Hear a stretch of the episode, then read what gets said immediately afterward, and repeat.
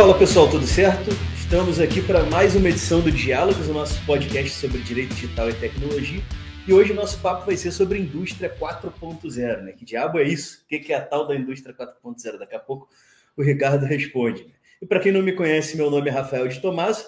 Vou conversar com meu grande amigo, meu parceiro em muitos projetos, meu ex-colega de Aliança Francesa, Monsieur Ricardo, né? é, enfim, é, amigo de muitos anos, né? não vou me entregar a idade, né? Tem vários amigos de muitos anos, eu não entrego a idade de ninguém, não vai ser a tua aqui, não vamos falar em quantos muitos anos. É engenheiro mecânico, especialista em gerenciamento de projetos pela George Washington University, é especializado em governança corporativa, especialista voluntário do Comitê Brasileiro da Qualidade e de outras comissões de estudo especial da BNT, revisor e tradutor de normas como ISO 9001, ISO TS 9002 e a ISO 31000 e mais importante que tudo isso, meu amigo, como já antecipei aqui, né? Seja muito bem-vindo, Ricardo, para esse nosso papo que demorou a sair, mas finalmente está acontecendo. Verdade, Rafael. Muito obrigado aí pelo convite, pela parceria. É um prazer muito grande estar aqui conversando contigo no Diálogos. É prazer nosso te receber aqui pela primeira vez. Eu prometo que o segundo convite não vai levar tanto tempo. Né? E Quero começar te perguntando o que, é essa tal dessa indústria 4.0, né? Explica para a turma aí o que, que, quer dizer essa, essa indústria 4.0. Agora a gente vê tudo 4 ponto isso, 5 ponto aquilo, 3 ponto aquilo, mas ninguém explica muito bem o que, que é, ninguém sabe muito bem nem de onde se originou essa ideia. Maravilha, cara. Então, a indústria 4.0 ela faz uh, na verdade, ela remete à quarta revolução industrial. Né? Então, nós temos lá, pegando a história, né, um pouquinho, uh, nós tivemos lá os nossos ancestrais que faziam a sua arte, né? eram basicamente artesãos, né? eles conseguiam fazer a transformação de, das suas matérias-primas em produtos basicamente sozinhos, dominavam de início ao final o seu processo produtivo. E quando nós tivemos né, a substituição gradual da produção de alguns bens né, com o uso não só agora da força animal, da tração animal, da força humana, mas com o uso da força da água, da força a vapor, então nós tivemos lá mais ou menos ao redor de 1890, segundo alguns historiadores, a primeira revolução industrial, né? Aquela que nós chamávamos nosso tempo, não vamos entregar a nossa idade também, né, Rafael, como tu disse, mas na época da minha escola se falava em a revolução uhum. industrial, hoje se fala em quatro, né? Era tempo, que tinha, né? Era que tinha naquele tempo, né? E aí, então nós entendemos que a, a, a, energia, a fonte de energia, né, a tecnologia que fez a disrupção entre o primeiro modelo tradicional de, de, de produção e essa primeira revolução industrial, então, foi o uso da energia a vapor. Dali, então, de 1890 até 1940, mais ou menos, a gente tem o advento da eletricidade. A gente tem a chamada segunda né, revolução industrial ou indústria 2.0. E isso durou mais ou menos aí até uh, meados dos, dos, anos 60, 70, quando a gente começa a ter o uso de algum tipo de controlador lógico programável, os primeiros calculadores, os primeiros computadores eh, bastante incipientes, Uhum. mas que conseguiam né, fazer uh, uh, alguns comandos mais automatizados do equipamento. A partir daí, então, nós temos a indústria 3.0. E mais ou menos no metade da década de 90, ali 1995, surge a parte de uso das redes, né, de forma um pouco mais comercialmente uh, volumosa, chegando né, de forma econômica, né, ganhando escala na indústria, então a gente consegue pegar não só essa máquina já agora com dotada de algum grau de inteligência, com computação, mas eu consigo conectar ela numa rede e tirar informação em tempo real. A essa conjugação de redes com inteligência e essa integração no ambiente, nós chamamos então de ambiente cyberfísico, é a quarta revolução industrial. Então, nós estamos falando de alguma coisa que surgiu na metade dos anos 90, do 95 para cá, e ainda, né, como tu bem disseste, até hoje, 2023, ainda é um pouco de tabu, né, um pouco mal compreendido. E a gente está entrando num cenário agora que começa a ter novas ferramentas para contribuírem é, com, com essa questão dessa automatização, dessa coleta de dados, inclusive tomada automatizada de, de decisões em alguns casos, né? É, que é algo que já vem é, evoluindo em razão é, da, enfim, evoluindo em razão da evolução, é feio dizer, mas é, já que foi, vamos.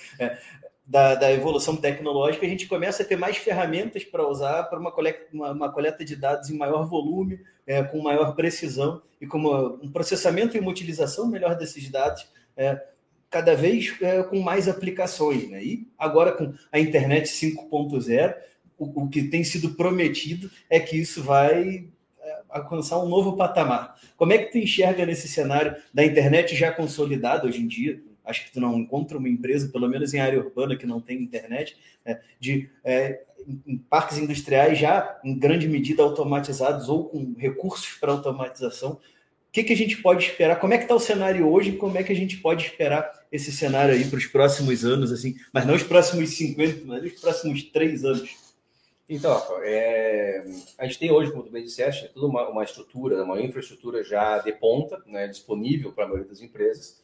A questão toda da utilização, ela depende de alguns fatores culturais. Uhum. A habilitação nós temos. Né? Então, nós temos hoje uma mídia de dados, uma capacidade de coleta desses dados, capacidade computacional de processamento desses dados, softwares pagos, gratuitos. Então, não, a infraestrutura hoje não é uma desculpa, na maioria dos casos, para não adotar. Né? Então, a gente percebe que uh, as empresas, dependendo da, da, do, do, grau da importância de alguns processos, do grau de severidade que eles têm diante do mercado, de sensibilidade, elas adotam mais controles do que outras. Então, é, a gente percebe muito que algumas empresas até teriam capacidade de adotar mais dados, uma análise uhum. maior, mas falta uma cultura para os dados, uma cultura de análise. Né? Recentemente nós estávamos numa, numa, conversa de negócios onde foi citado um caso de uma, de uma empresa em que o proprietário tem aversão aos dados. Não é? Então é apresentado os dados, as pessoas de, de, de nível de gerência, direção apresentam os relatórios e talvez o proprietário, o fundador, por não entender aquilo, não ter uma, uma, uma educação não é para estatística básica, né? Vem de uma família de artesãos. Uma família de artesãos, exatamente, né? Então, olha, eu quero saber quanto é que está sobrando na conta. Esse negócio, esse monte de dados que está dizendo aqui, não, não entendo, para mim não tem valor. Então, a gente percebe que existe essa, essa dicotomia, né? Nosso trabalho no meio do caminho é tentar ajudar o pessoal a, a, a enxergar né, o valor dos dados, a mastigar isso de forma didática, para que o pessoal possa tirar valor, extrair com. Uh, ter uma tomada de decisão mais bem embasada.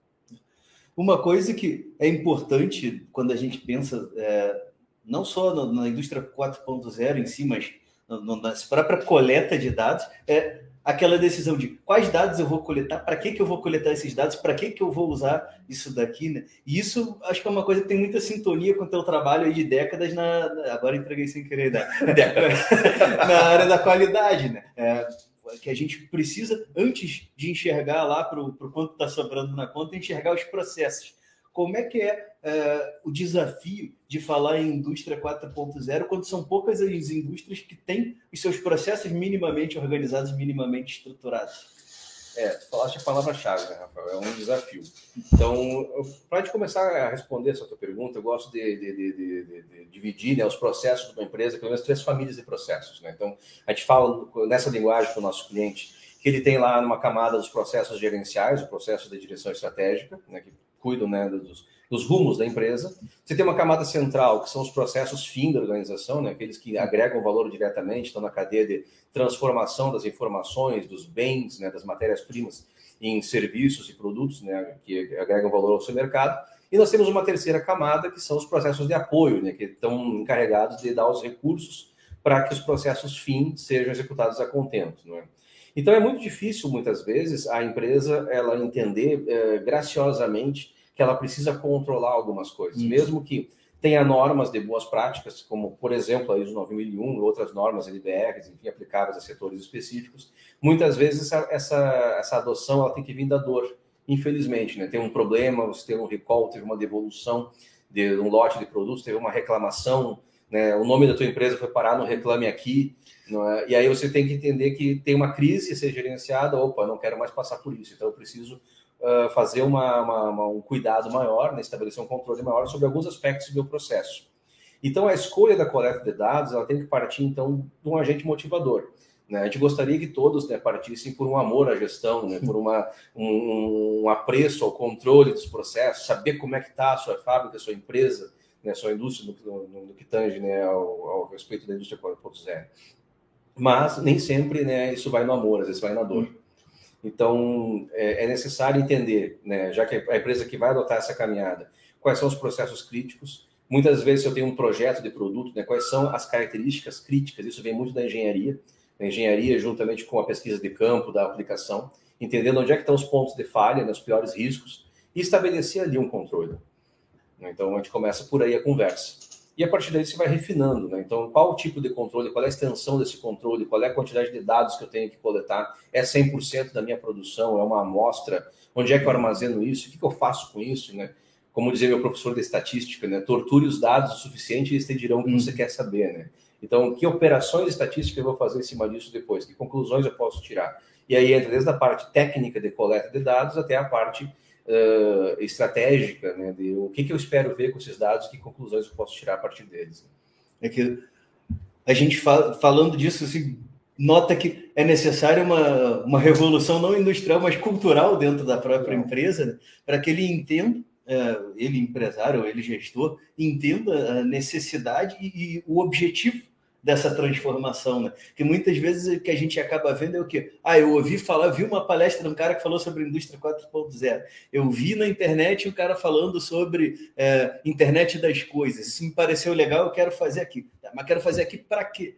É, e de onde eu vou tirar os dados que vão me embasar minhas decisões? Então, é, muitas vezes o, o, sujeito acaba que, meio que desistindo daquela ideia quando ele vê que não é só chegar e botar um robozinho para olhar as coisas e decidir sozinho, que é uma necessidade de toda uma estruturação de gestão, de administração daquela, daquela empresa para poder receber e colher os benefícios daquilo. Exato, falaste muito bem, Rafael, porque é, muitas vezes eu não posso, eh, em primeiro lugar, copiar e colar o que os outros estão fazendo. Né? O que eu, ah, eu vi na palestra, eu vi numa visita de uma empresa, eu vi no meu cliente, que tem controle sobre tais características. Talvez para ele faça sentido, tem que ver o que uhum. faz sentido para mim. Né? Então, é, portanto, é, portanto, é muito importante você se conhecer a si mesmo enquanto empresa. E isso, por mais filosófico que pareça, né, é a grande dor. Uhum. Muitas vezes tem um, uma empresa que foi fundada por um, algumas pessoas visionárias, enxergaram uma oportunidade de mercado, foram agregando né, processos, maquinário, enfim, mas estiveram muitas vezes na mão de outras pessoas, né, que foram indicando um equipamento, que foram te trazendo uma demanda, mas uh, ao longo de, de, anos, é difícil às vezes a gente dizer isso, é duro, mas a gente percebe que tem pessoas que não conhecem a fundo a natureza do seu próprio processo produtivo. Né? E cabe muitas vezes a, organização ter esse, esse, esse momento de, de descoberta. Né? Por que, que eu estou medindo isso? Ah, porque sempre foi medido assim, porque todo mundo uhum. mede. Né? Ah, porque eu fui para o Google, pesquisei em indicadores comerciais, indicadores de produtividade. O próprio conceito de produtividade ele varia conforme a escola que você busca. Então é muito variado. Então eu preciso lançar mão desse, desse tempo e dessa vontade de descobrir o que, que realmente faz sentido para a minha empresa.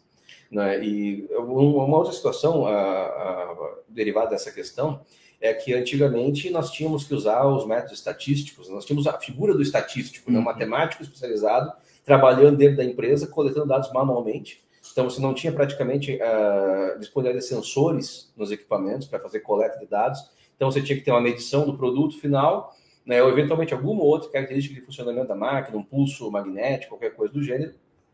E você coletava manualmente numa planilha. Né? Então vocês tinham o analista de CEP, hum. controle estatístico de processo. Né? Na pranchetinha. Na pranchetinha. Né? E eu tinha que, com meia dúzia de dados, tentar tirar uma conclusão rápida sobre o todo. Né? Então, eu tinha técnicas estatísticas para modelar uma equação matemática que diz respeito àquele processo. Né?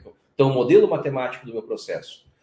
Hoje você tem o contrário, você tem o Big Data, você tem uma nuvem de dados, você tem uma possibilidade de cruzar dados do exterior da tua empresa com dados das máquinas, que já, a maioria das máquinas novas já vem com dotadas de mil uhum. sensores, de computadores, várias formas de comunicação, de extração desses dados, e você tem softwares para fazer essa análise. Então a gente brinca que o estatístico de ontem é o cientista de dados de hoje. Uhum. Né? É a essência mesma. Só que hoje você tem volume.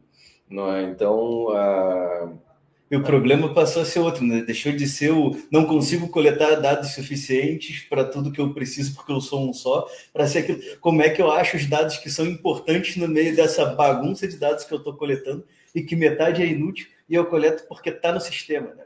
Por que, que tu coleta esse dado? Está no sistema. Veio, né? Ela compra um sistema pronto que já tem aqueles campos e coleta lá 70% de dados irrelevantes para o negócio dele e vai ter que enxergar os 30% que servem para alguma coisa de fato. Né? Exato, isso é muito difícil, porque muitas vezes tu tá, tá funcionando, né, Rafael? Tá funcionando assim, por que, que vou mexer? Não tenho tempo de, de mexer nisso aí. A gente está na correria da operação, do dia a dia, resolvendo, né, comercial trazendo mais clientes, novos desafios, o cliente atual está incomodando com alguma coisa, vai lá, resolve. Então, tu está muito mergulhado na, na, naquela muvuca da operação e a gente pouco tempo tem de parar e analisar o processo de novo. Essa é uma dificuldade que a gente tem hoje, especialmente. As dificuldades que a gente tem no mercado, elas vão variando conforme o tempo. Nós temos notado hoje a dificuldade que a gente tem com o nosso cliente é a agenda. Uhum. Né? A gente tem um processo novo começando agora com o cliente, que são uma implementação de duas normas bem interessantes, conjugadas, e a, a dificuldade que eu tenho é de parar o proprietário da empresa. Né? O cara é um, é um, é um gênio no, no, setor de atuação dele, só que às vezes a gente precisa de parar uma carga mais uma carga horária um pouco maior para discutir, maior profundidade de alguns temas. Eu brinco, ele, até, ele é muito próximo, um amigo pessoal também, e ele diz para mim, Ricardo, eu tenho duas horas de produção de alta performance, é o que eu tenho para essa semana. Eu, bah, duas horas a gente começa a introduzir o assunto e marca a próxima reunião, né? Mas é o que nós temos. E a gente brinca também que às vezes o consultor ele não entra por si só para resolver o problema. Ele é a desculpa perfeita para as pessoas se reunirem. Pô, paguei o Rafael, tem que ir lá atender o cara. Pô, que saco, né? Vamos lá se reunir, vamos conversar. Aí o Rafael está ali conduzindo a sessão e as pessoas estão conversando, discutindo, e quando vê a solução sai por elas próprias, né? Bah, Rafael, que fantástica sessão, muito obrigado. Então, vai dizer assim, vocês que se resolveram, né? vocês precisavam só isso, conversar, né? Eu só fui o catalisador desse momento, né? Mas que é importante. É importante, claro. Inclusive, já fui eu a, a, vítima, entre aspas, das catalisações do, da R. Fischer aqui. então, posso dar o testemunho aqui que meu escritório virou outro escritório depois que o, tivemos o serviço do Fischer aí para organizar algumas coisas em casa. Fico honrado pela, é. pela confiança, foi, foi, foi, uma jornada muito bacana. É, já te prepara que a gente vai te chamar de novo, né? Olha aí, ó. Já fica avisado. É, bom, a gente falou um pouco dessa questão da, da, da, tecnologia, falamos um pouco da questão cultural? Que vai, vem junto ali como, com, a, com a comportamental, e depois a gente tem um novo desafio na implementação disso tudo aí para o negócio começar a funcionar, que é, tá, beleza, planejei, estou coletando as estatísticas, estou interpretando os negócios, como é que eu boto isso para rodar aqui agora? Como é que eu mobilizo todo mundo que está naquela linha é, de, na linha de produção, não, não no sentido é, literal do negócio, mas todo mundo que está envolvido de alguma forma naquele processo, como é que eu boto toda essa gente para remar na mesma direção? É, esse é o próximo desafio, né? Então, a gente, é, toda a gestão de mudanças, né, que ela é necessária ver essa gestão de mudança, ela precisa ser bem gerenciada. Então, uma das características que até falaste no meu, no meu currículo, eu tenho uma especialização em gerenciamento de projetos, a gente brinca que. Brinca não, brinca falando sério, né? Que isso devia ser disciplina obrigatória na escola, assim como a educação financeira. Todo mundo deveria ter uma noção de como se gerencia um projeto. Hum. Coisas que têm início, meio e fim, prazos, responsabilidades, plano de ação, né? entregas programadas, predecessores, atividades que têm que acontecer antes das outras. Isso faz uma falta hoje imensa. Né, na maioria das empresas que a gente encontra, infelizmente, em alguns, alguns setores, Infelizmente, infelizmente, né, a gente brinca, né, que o consultor está lá para solucionar problema, né? Se, Se não tiver fosse, problema, quando não tiver problema, não for perfeito, a gente não tem mercado. Está brincando, tá, gente? Filtra essa parte aí. Não é verdade, é, é verdade, é verdade. é, mas o fato é que no momento que a gente definiu, em primeiro lugar, né, o que, é importante para o nosso processo, o que, que é, é, é vital, que características do meu processo eu tenho que mensurar. Aí eu vou escolher quais são as tecnologias que eu preciso aportar, tanto para coleta dessa informação, para transmissão dessa, dessa informação e para análise, né? Então, uma, a gente chama que a, a, a indústria 4.0, né, ela tem as tecnologias habilitadoras, né, que são tipo inteligência artificial, é, leitura ótica de dados, né, eu tenho a captação ótica de, de, de, de, tanto de texto quanto de características físicas do objeto. Eu tenho deep learning, machine learning, tem toda essa, essa, essa, essa miríade né, de gêmeo digital, um monte de coisa. Eu tenho que escolher o que, faz sentido para mim. Então você tem que fazer uma boa pesquisa, ter uma boa consultoria né, especializada no ramo. Muitas vezes a gente trabalha hoje com vários parceiros, sendo que a gente não consegue dominar tudo isso. Né? Cada, cada tecnologia dessas tem um, toda uma profundidade né, de, de, de, de, ciência por trás e a gente precisa né, entender exatamente o que, que faz sentido para cada processo. Uma vez determinado qual que é o processo, qual que é o software, qual que é a mídia, eu tenho que saber quem é o público que vai ter que receber essa informação se é um público bem educado na, na, na arte de tomar decisão, na estratégia, na análise de dados, se eu tenho que entregar uma, uma parte dessa informação em tempo real para uma pessoa que não tem tanta instrução, né, uma pessoa mais operacional, como que eu entrego essa, essa, essa, essa informação? Eu tenho que mastigar um pouco mais ela. Então, uma das indústrias que está crescendo vertiginosamente é a indústria de aplicativos, de dashboards, né, que, que, que produzem interfaces visuais, didáticas, claras, né, para o pessoal entender exatamente o que está acontecendo. Quando a gente fala, por exemplo, né, nessa indústria nova, a gente não pode esquecer jamais dos paralelos que eu faço, por exemplo, com a estratégia. Né? Qual era a figura clássica que representava, por exemplo, uma estratégia empresarial? Era o tabuleiro de xadrez, né? aquele, aquele jogo lento, demorado, estudado, conhecendo o adversário, conhecendo o mercado. Eu acho que essa figura, dependendo do ponto de vista que se adota, ela continua uh, válida. Mas quando a gente começou a entender né, o poder dos dados, o poder da, da, da, da análise, tomar decisão com base em indicadores, né, a gente brinca que essa figura ela mudou para um cockpit de avião. Aí até alguns palestrantes que eu já tive o prazer de assistir, alguns usavam até aquela figura do Concorde, que tem uns 200 relógios analógicos. Né? Então você começa a medir tudo, tudo tem que ser medido. E aí você fica naquela miríade de coisas, naquele, naquela selva de dados que muitas vezes são inúteis. Né? E hoje a gente diz, com esse mundo volátil, incerto, ambíguo, é complexo, caótico, né, que tudo muda rápido, a figura que melhor representa um plano estratégico é um GPS. Né? Você está vindo por uma, uma, trajetória, tem uma estimativa de tempo para chegar no seu destino, interrompeu a rua, ou está com alto fluxo. Ele vai te dar uma alternativa, né, se possível. Então, eu preciso reprogramar a minha rota, me ajustar, ou decidir me manter naquela rota, porque é a melhor adequada, a mais adequada, mesmo né, que com alguma perda de tempo, mesmo que atrase a minha chegada do destino. Então, a gente tem feito essa, essa, essa análise. Então, eu tenho uma interface simplificada, parametrizada com aquilo que é vital e importante, estratégico para mim, não um monte de informação. Né? Poucas e boas que me levem a tomar uma decisão acertada. E tem um pouco de MMA também nisso daí, né? O cara tem que estar preparado, não sabe de onde vem o soco, a queda. É verdade. tem que ter reflexo para desviar do golpe e saber acertar o dele também. É verdade. E, e saber apanhar um pouco também. Saber apanhar um pouco, né? tem que ter resiliência, que ter resiliência. aguentar o golpe, engolir o choro. Engolir o choro esperar o adversário cansar, mudar a estratégia para você tentar fazer alguma coisa. Né? É, é, não, não, é fácil o negócio, cara. Tem que ser multidisciplinar no negócio. Multidisciplinar, é verdade.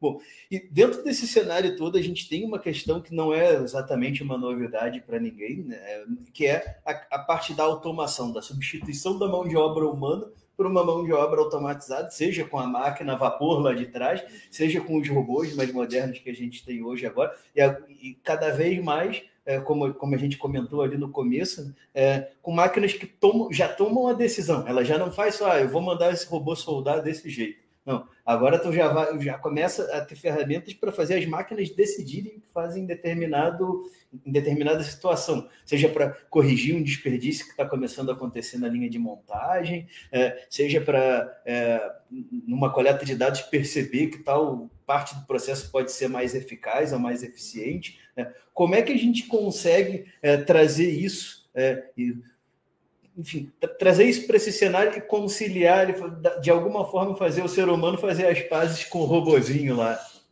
Essa é uma pergunta muito capciosa, muito importante. Não é? Tem muita, muitas opiniões divergentes hum. nesse campo. Né? Então, as pessoas que acham que o robô veio tomar o espaço né, indiscutível do ser humano, que o robô vai aumentar o desemprego. E, na verdade, não é isso que a história nos mostra, né? em primeiro lugar.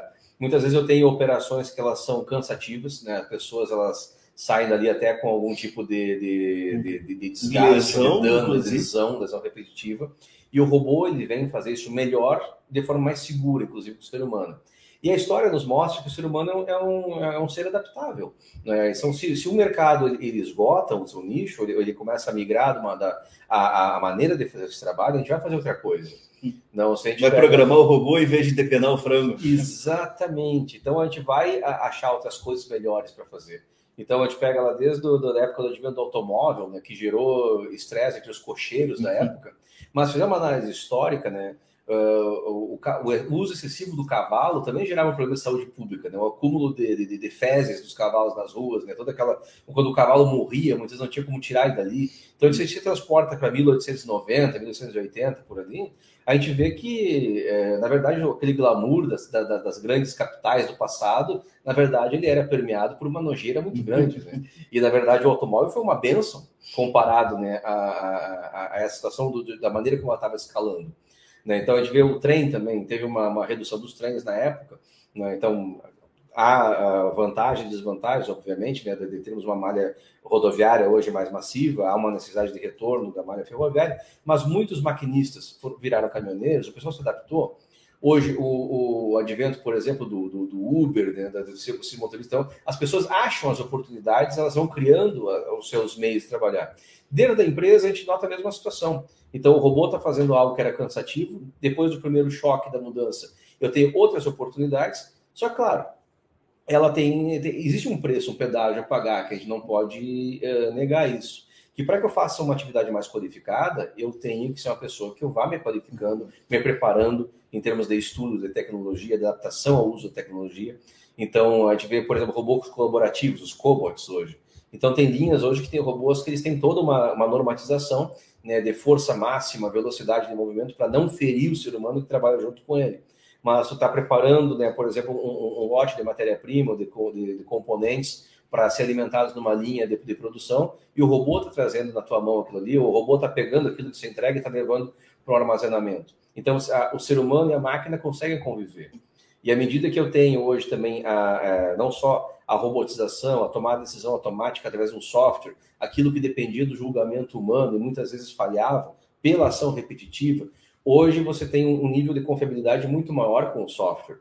Tem empresas aqui de Caxias que a gente conhece, não vamos é, reserva de não citar o nome, onde você tinha que ter um método de decoreba para o seu funcionário fazer a inspeção. Uhum.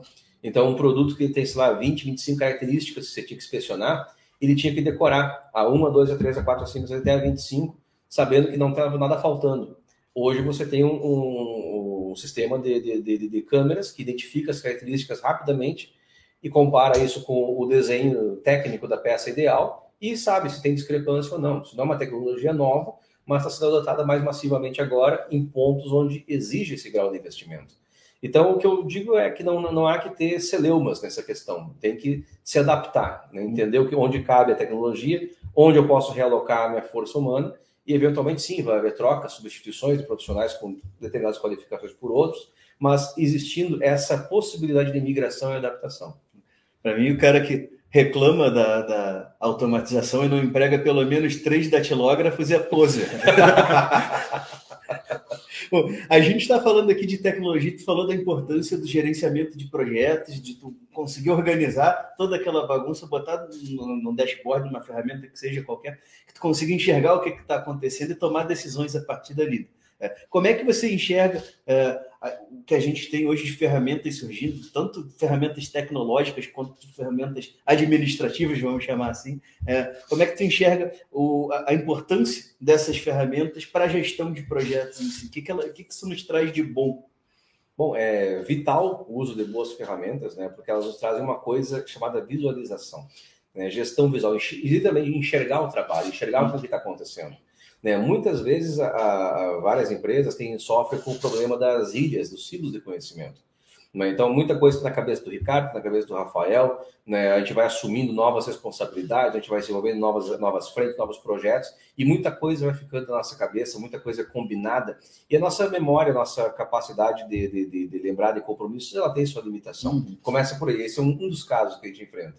E muitas vezes estou tendo uma ferramenta né, seja ela qual for, né, um Run Runit, um Trello, um Monday, uma planilha de Excel, um quadro físico, né, um quadro de Scrum, um quadro Kanban, o que seja, qualquer ferramenta onde você tem visualização, você gera comprometimento. Então você melhora né, a memória das pessoas, evita o esquecimento, o compromisso está claro, está visível para toda a equipe, o que está acontecendo, em que fase nós estamos, né, o que, que tinha que entregar e não entregamos, por que, que não entregamos.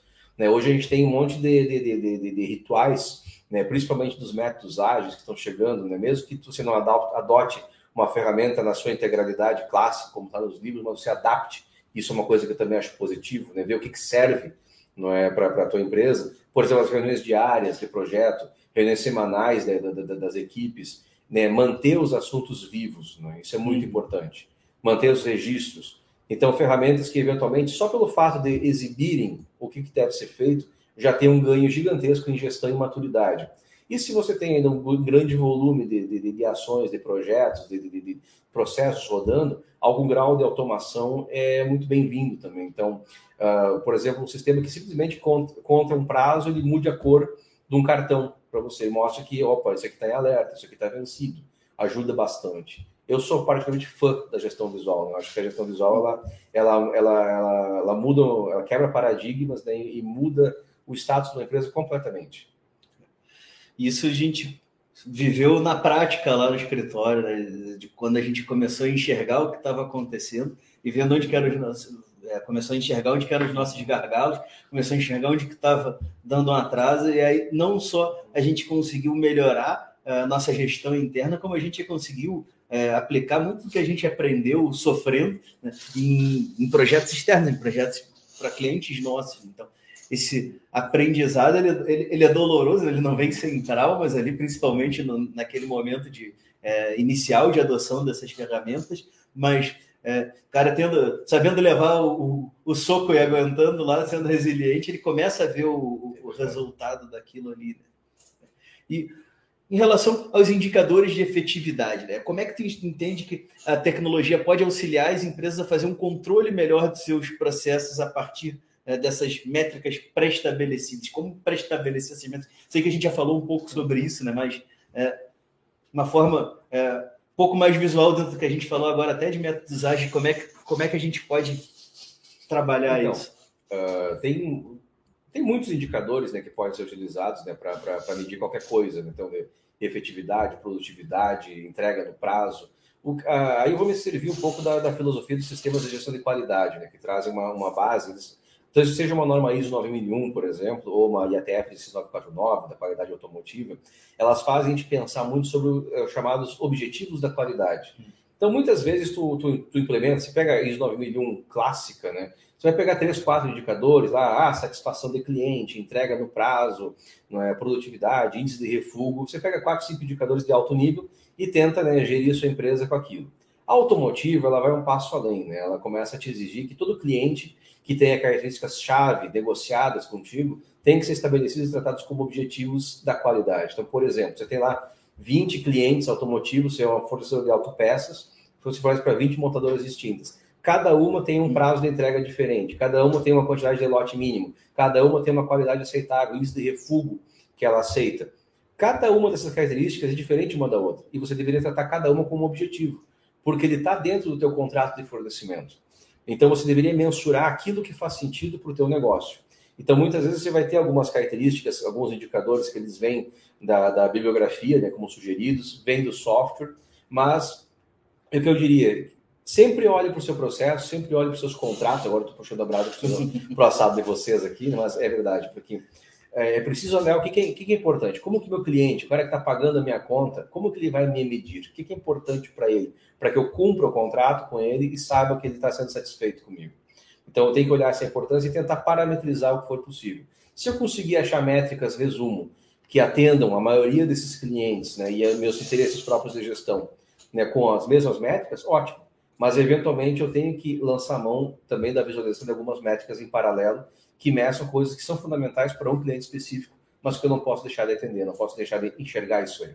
E que podem ter, inclusive, impactos, é, prejuízo em razão dos contratos. Você falou, é, não só para puxar a brasa, mas já que puxou, é, tem isso. Às vezes o cara vai ter uma previsão de uma multa por descumprimento de atraso ali no contrato que não está mensurando no risco, ele só está mensurando lá quantas peças eu vou deixar de vender, em vez de pensar quantas peças eu vou deixar de vender, mais quando eu vou pagar de multa pelo atraso no, no é, ou, pela, ou por entregar uma qualidade abaixo da exigida. Né? Então, é, são todos os fatores que têm que ser considerados. E falou da, da, da, questão de botar tudo em caixinha, né? E é, isso vem, em certa medida, da, da, do próprio caminho que a indústria seguiu por muitas décadas, de tá, ter o cara que é especializado em apertar a porca número 3 do motor número 4, que vai para o carro número 5, mas cada vez mais faz falta aquele profissional que ele consegue olhar o tabuleiro de xadrez, né? Consegue olhar de cima e ver todas as peças onde elas estão colocadas e entender, pá, peraí, isso aqui não não tá bom. Eu posso melhorar o meu processo, posso encurtar o meu processo, agilizar. Esse cara que não está conversando com esse, se eles conversarem diretamente, eu vou ganhar tempo, eu vou ganhar resultado. Né? E nessa questão de elencar é, o que, que eu vou usar aqui para medir isso, medir aquilo, a gente conversava outro dia né, sobre o cara que compra em quilo e vende em metro. É, como é que tu calcula é, isso daí? Conversão de unidade. Né? Que pode parecer uma bobagem, né, mas que às vezes é essencial para o cara saber se está tendo lucro ou prejuízo, se está vendendo pelo preço certo o negócio. E, enfim, uma ferramenta que a gente passa a ter é, cada vez mais presente na indústria, ainda de forma incipiente, e falamos brevemente sobre ela, é a questão da internet das coisas. Hoje já consegue ter ali sensores, equipamentos que medem em tempo real o que está acontecendo ali, processam em tempo quase real o que está acontecendo ali e te dão ali subsídio para tomar uma, uma decisão, inclusive à distância. Então hoje já tem ferramentas que tu consegue regular uma máquina estando em outro país. É, como que tu enxerga isso daí, o potencial de revolução que isso traz para a indústria 4.0? É, para a indústria é, como um todo, né? E quais são os cuidados que a gente precisa observar para conseguir, de fato, tirar algo de positivo e não só botar mais um monte de engenhoca na fábrica que também não usa para nada? Perfeito. Essa é uma pergunta muito importante, Rafael, e ela também divide opiniões. Né? Em primeiro lugar, pela tecnologia em si, é fantástico, o potencial é imenso, tanto de rapidez de solução de problemas, então você tem a telemetria, né? saber como é que a tua máquina está performando, né? Os sensores, tu pode estar tá viajando, como tu falou, pode estar em outro país e tu receber um alerta, né? Que a máquina parou, a máquina quebrou, né? Então, eventualmente, uma máquina que é muito importante, ela é especializada, é a única máquina da tua empresa que faz uma certa operação. E hoje, perdão de cortar, claro, tu consegue é, não só ver se a máquina parou, mas tu consegue ver que a peça não saiu do peso certo, não saiu do tamanho adequado, né? ou não saiu com a inclinação correta. Né? Já tem esse nível de detalhamento que tu consegue tirar em tempo real. Exatamente, dependendo do, da tecnologia que tu está empregando, daquilo que tu parametrizou, aquilo que tu quer ver, é, as possibilidades são virtualmente infinitas. Então, eu consigo ter informação em tempo real para tomar decisão. Hum. Então, desde uh, o técnico que pode, o fabricante da máquina, que ele pode entrar remoto né, e fazer um conserto da tua máquina, o cara é especialista da Alemanha, ele entra aqui em Caxias do Sul na máquina e faz, por exemplo, o um reset do, do, do, do, PC da máquina, do software da máquina, corrige um bug, ele faz uma, insere uma nova linha de código para fazer uma operação ficar mais suave. Não é? Então ele pode fazer isso de forma rápida. Antes tu tinha que fazer o quê? Pagar a passagem de avião do cara, uhum. esperar a agenda, daqui a dois meses, talvez o técnico estivesse aqui. Avião, hotel, alimentação. É, o custo, uhum. meu Deus, é enorme, fora o tempo parado, né? Até o, realmente o cidadão conseguir estar aqui para fazer o trabalho. Então, é um ganho gigantesco. Né? A questão de tomar a decisão. Muitas vezes você está indo para uma, uma reunião com o cliente e você te, sabe que vai ser cobrado por um problema, você vai para resolver um problema e você tem informações em tempo hábil, em tempo real, do que está acontecendo em tempo real aqui, para jogar essa informação na mesa, se ela for útil, também é fundamental. Você não é vendido, como você disse, para uma reunião, né? saber exatamente o que está acontecendo. Né? E eu tenho também outro, outro lado, atrás das coisas, que é integrar o ser humano nesse, nesse mundo cyberfísico. Então, hoje você tem aí o smartwatch, você tem o smartphone, tem tablet, tem óculos inteligentes que projetam a imagem né, com inteligência, com realidade aumentada, realidade mista. Então você consegue dar suporte para a pessoa, deixar ela com as mãos livres, né? por exemplo, para fazer uma operação, sabendo qual que é a peça que ela tem que pegar do estoque, por exemplo, do almoxarifado, qual, como que ela tem que fazer a operação dela. Então tem uma miríade de oportunidades aí, tem várias empresas que já trabalham com essa tecnologia, tanto nacionais quanto estrangeiras. E aí a gente entra numa, numa área limítrofe, que ela, uh, elas barram numa outra área de atuação nossa conjunta, né? que é a nossa querida Lei Geral de Proteção de Dados Pessoais. Né? Então, por exemplo, tem tecnologias que elas te permitem, se tu quiser, ter um smartwatch com o teu, teu funcionário que meça sinais vitais. E saiba, por exemplo, quando ele está tendo fadiga, ou se o cara está prestes a ter um infarto, vai desmaiar. Né? Beleza, só que isso é dado sensível, né? E aí, como é que eu entro nessa, nessa, nessa briga? Né? Então, isso tem que ser discutido com, com o sindicato, com representatividade dos funcionários, com o jurídico, obviamente, né? Como é que eu. Quais são os riscos e quais são os benefícios que eu tenho né, de ter esse tipo de, de avaliação um pouco mais invasiva do ser humano. Né? Mas as possibilidades estão aí. Vai da gente ver o que, que fica melhor para cada situação concreta. Né?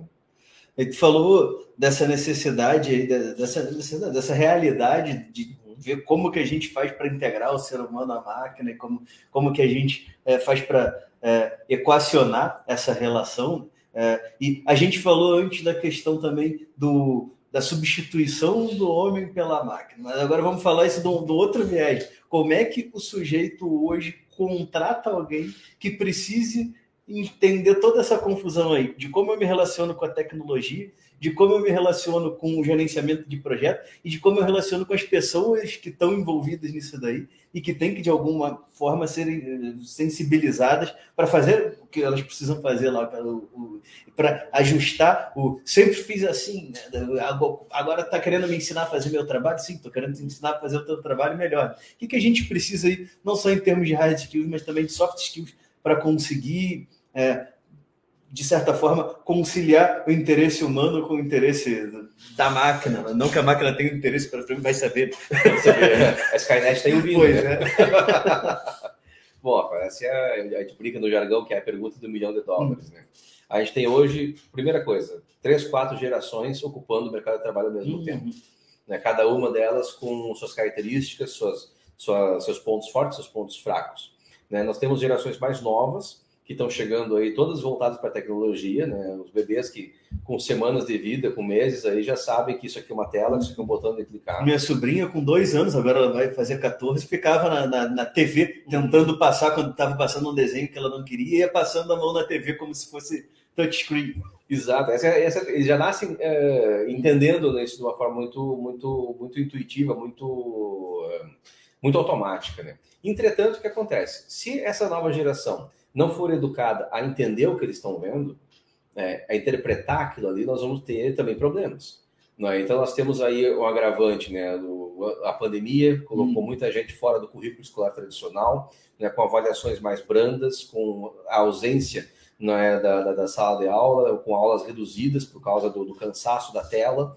Então, nós temos aí um gap de, de, de instrução enquanto também a gente fala né, de uma desatualização dos currículos médios, uhum. que preocupa muito é, as forças de trabalho. Então, a, a, força antiga de trabalho tem dificuldade, muitas vezes, salvo alguns casos, né, não dá para generalizar, em adotar a tecnologia. Tem uma resistência em adotar a tecnologia. O cara sabe usar fluentes do Amazonas, mas não sabe usar um, um gerenciador de projeto. Exatamente. E você tem uma, uma geração mais nova que entende o uso a manipulação da tecnologia, mas não entende para que ela serve, não entende uma metáfora.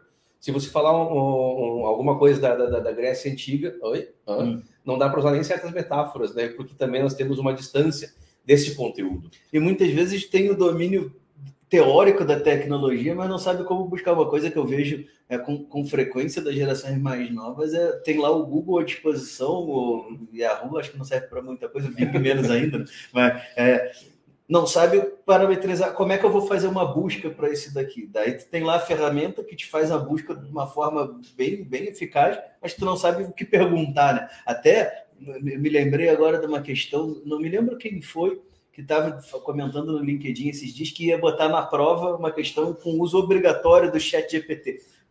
Mas que a avaliação ia ser por qual pergunta o cara fez e não por o que, que veio de resultado. Inteligente isso é saber fazer as perguntas certas. Né? Então, o que, que eu respondendo, é, depois de toda uma volta que eu fiz aqui, né, a tua pergunta, o que, que eu vejo nas empresas? Né? Eu não tenho o pessoal pronto hoje, 100% pronto. É muito difícil pegar um profissional que ele tenha um conhecimento técnico de uma certa função, seja ela operacional ou tática, enfim, qualquer nível, e também tenha o conhecimento pleno das tecnologias à disposição. Nós precisamos muito é desenvolver programas de treinamento dentro das organizações isso dói, muitas vezes a gente fala, isso, Pô, isso é custo de tempo, é custo de dinheiro, né? mas a gente percebe que existe uma, a necessidade de formar essas pessoas. Aí tu entra naquela, naquelas velhas frases, né, atribuídas a vários pensadores, né, que, ah, uh, quanto custa treinar a pessoa ela ir embora, né, e quanto custa não treinar ela ficar. Hum. então, tem que fazer o equilíbrio disso. Então, nós não temos hoje uh, muitos currículos disponíveis, a, a mesmo nível técnico, que façam a abrangência dessas tecnologias. E mesmo que existam com o tempo, eu vou precisar aclimatar, aculturar essas pessoas dentro do meu produto. Isso uma, falou de um aspecto que eu concordo contigo, uma grande resistência do mercado em relação à qualificação de quem está lá dentro. É esse medo, ah, vou qualificar, o cara vai sair, vai ser meu concorrente. Né? É, eu, eu acho mais caro eu, é, eu não qualificar uma pessoa que está trabalhando para mim e, e, que vai trabalhar para mim do que, do que qualificar e perder para o concorrente. É, é, são os pontos de vista. A tua análise é uma análise madura, né? Eu sei que dói, alguém vai dizer, ah, tá me chamando de imaturo. Em certo grau, sim. Pois é, às vezes precisa dizer. o cara fica com tanto medo de qualificar alguém internamente e perder para a concorrência que começa a, ser, a, prestar um serviço, oferecer um produto medíocre, porque não evolui internamente. Né? Isso é uma das resistências que a gente vê aí no, no mercado, é, mas quero saber de tá, no dia a dia disso daí, o que, que você ainda enxerga, o que, que são é, é, os grandes é, desafios que o, a indústria principalmente precisa romper, é, os grandes tabus que a indústria precisa superar para aderir de vez a essa montanha de ferramentas e de, é, de, enfim, de tecnologias que vem surgindo para auxiliar. Além dessa, é, desse, é, dessa dificuldade de conversão do, das gerações que estão ali, todas elas ao mesmo tempo, o que mais que tu acha que é um obstáculo, se é que tem um e não 300 obstáculos, que está é, tá dificultando aqui, que está servindo de quebra-molas para que nós no Brasil, principalmente, é, possamos aderir é, a todas essas ferramentas, a todas essas tecnologias que têm funcionado aí na China, na Europa, nos Estados Unidos e que a gente tá tão atrasado em muitos aspectos ainda. Guardadas ali as, é, as, exceções, né, que a gente vê que no agro tem muita coisa sendo absorvida, em algumas indústrias tem muita coisa sendo utilizada, mas a gente ainda sente, pelo menos eu sinto, né, não sei se porque eu sou jurídico, né? Daí vem para mim aquela, aquela, aquele ponto de vista um pouco mais conservador, né? Mas o que, que falta para a gente dar esse salto, para a gente é, começar a andar do lado das potências industriais do mundo? Olha, Rafael, o que a gente percebe bastante tem dois pilares básicos. Né? Um deles é o custo. É? Uhum. É? Muitas tecnologias hoje são baseadas em dólar, são baseadas em euro, sejam uh, softwares, serviços de assinatura de software para fazer uma análise, seja uma licença, ou seja a importação de componentes. Né? Então a gente esbarra na conversão cambial. Então, ah, comprar mil dólares, pô, são 5.200 reais aí, dependendo do, do, dia do fechamento. Então, algumas tecnologias são caras, dependendo do porte da empresa. É, e a cultura? Né? a cultura de, de, de, enxergar valor naquilo. Então, você pega, você citou, por exemplo, o agro. Né? O agro conseguiu enxergar valor em várias tecnologias que usam, por exemplo, né, a parametrização da, da, da, da, via satélite, da leitura via satélite. Você tem a, a, o cálculo automático das curvas de nível. Você hoje coloca um, um trator e uma colheitadeira a fazer o, o trabalho praticamente sozinho. Se colhe dia e noite, praticamente sem a influência do humano. E desempregamos o boi de arada. Né? Desempregamos o boi de arada, exato. Mas agora, tu pega uma, uma, uma dessas grandes colheitadeiras, por exemplo, não, não, é qualquer um que pode comprar. Então, tem também uma, uma situação, do, como eu disse, do, do, do porte da, da, dessa empresa. Então, eu tenho grandes empresas, empresas que têm já um viés tecnológico atrelado ao, ao, ao DNA inovador dos seus donos, seus gestores, né, dos seus líderes, onde eles são os, uh, usando aquela expressão inglesa, né, os early adopters, né? Então eles adotam cedo essa tecnologia.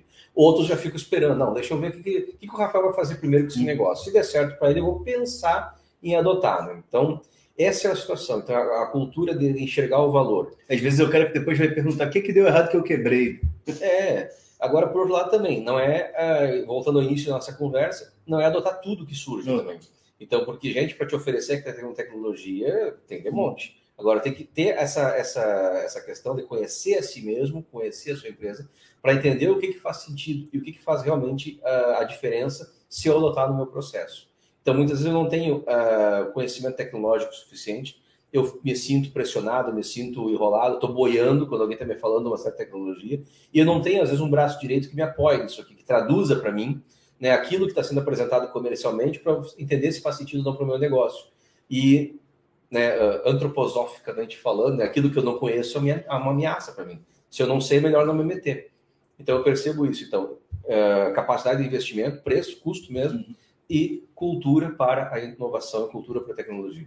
Eu acho que tocou num, num ponto fundamental, é, é, o medo da mudança.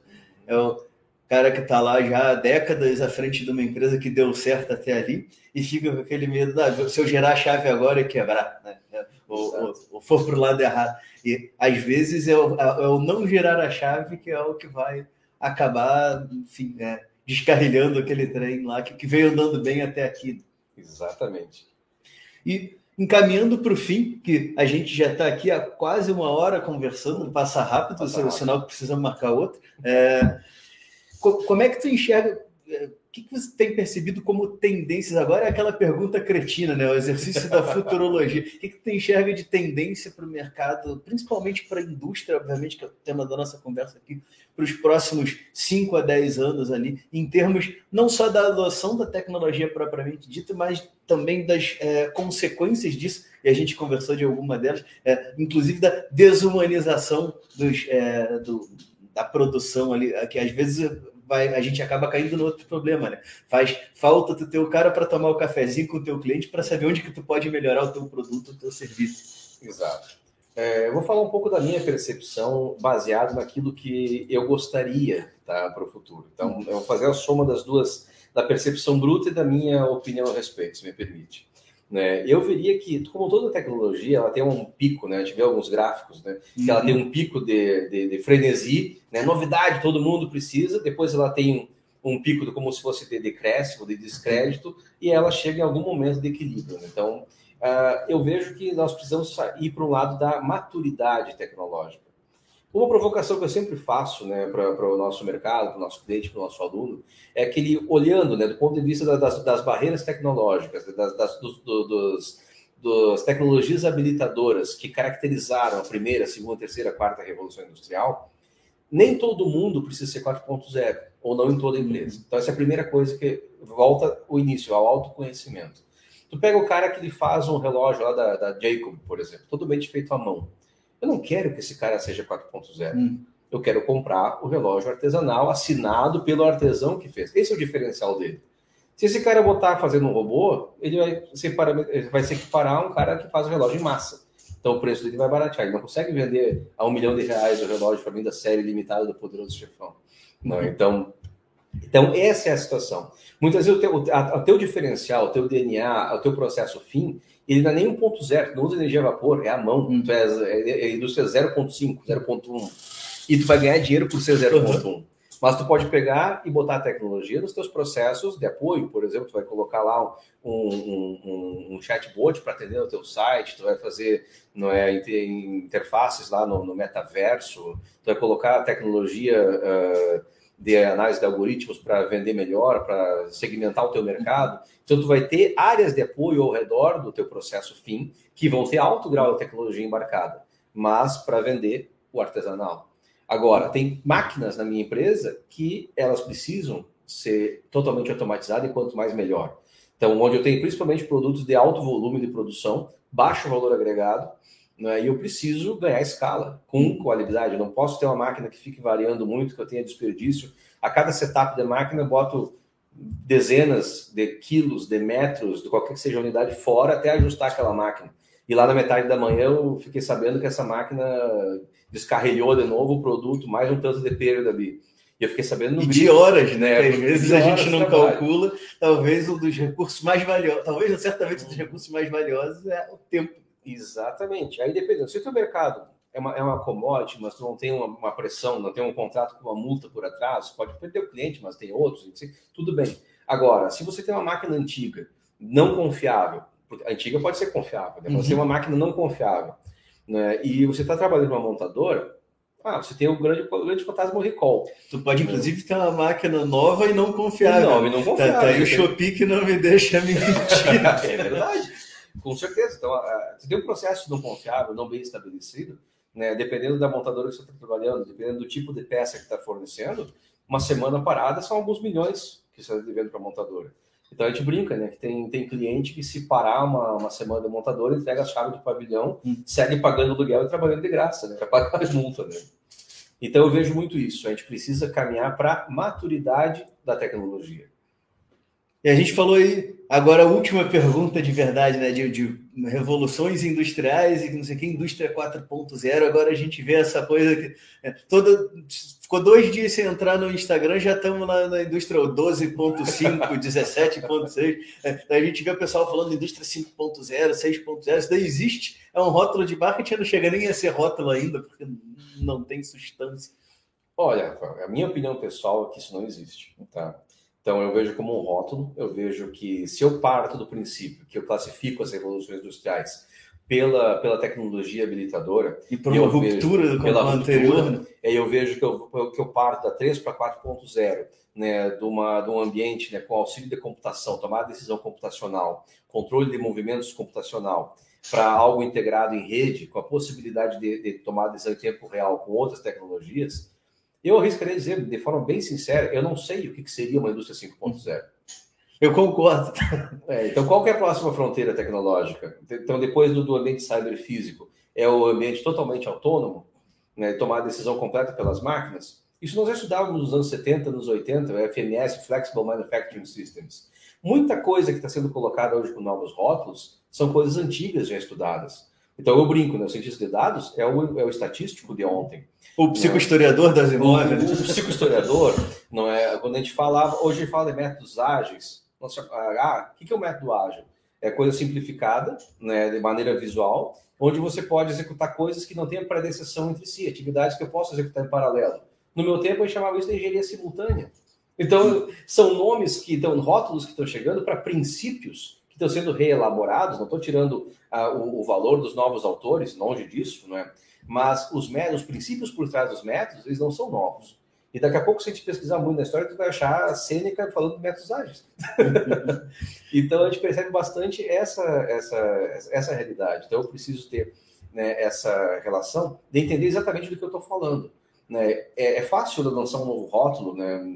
Eu não, não fazendo uma crítica aberta né, aos colegas aí que lançam cursos de indústria 5.0, 6.0, fazem um artigo, isso chama atenção o rótulo.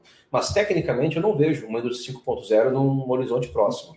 Nada impede de discutir, trazer uma discussão teórica, inclusive, se não, se não acontecesse, não, não evoluía, seja academicamente, seja comercialmente, ou seja de fato mesmo, né? Mas é, eu também concordo contigo que muito disso é mais para vender curso para ganhar like do que por uma correspondência. É que nem a hélice da inovação, né? Que começou como trips, agora já estão botando tanta pá na hélice que ela já está quase virando uma calota, tá fechando a tal da hélice. Não passa mais nada, né? eu, eu parei nas quatro pás ali, essa, até aí onde eu concordo. Daí para frente, para mim, tu está redesenhando os pás anteriores lá.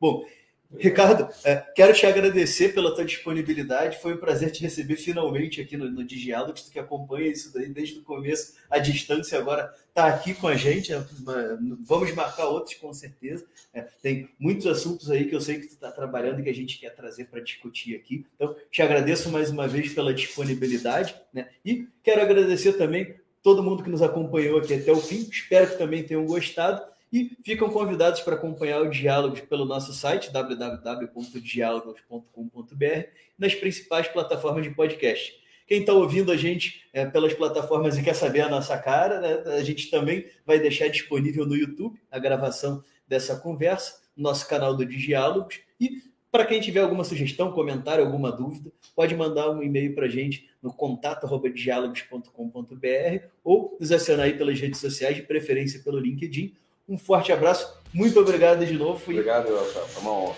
A honra foi nossa e até a nossa próxima conversa, que há de sair ainda em 2023. Não vamos esperar outra pandemia para conversar é, de novo. Sempre à disposição. Sempre um prazer. Obrigado. Obrigado e até a próxima.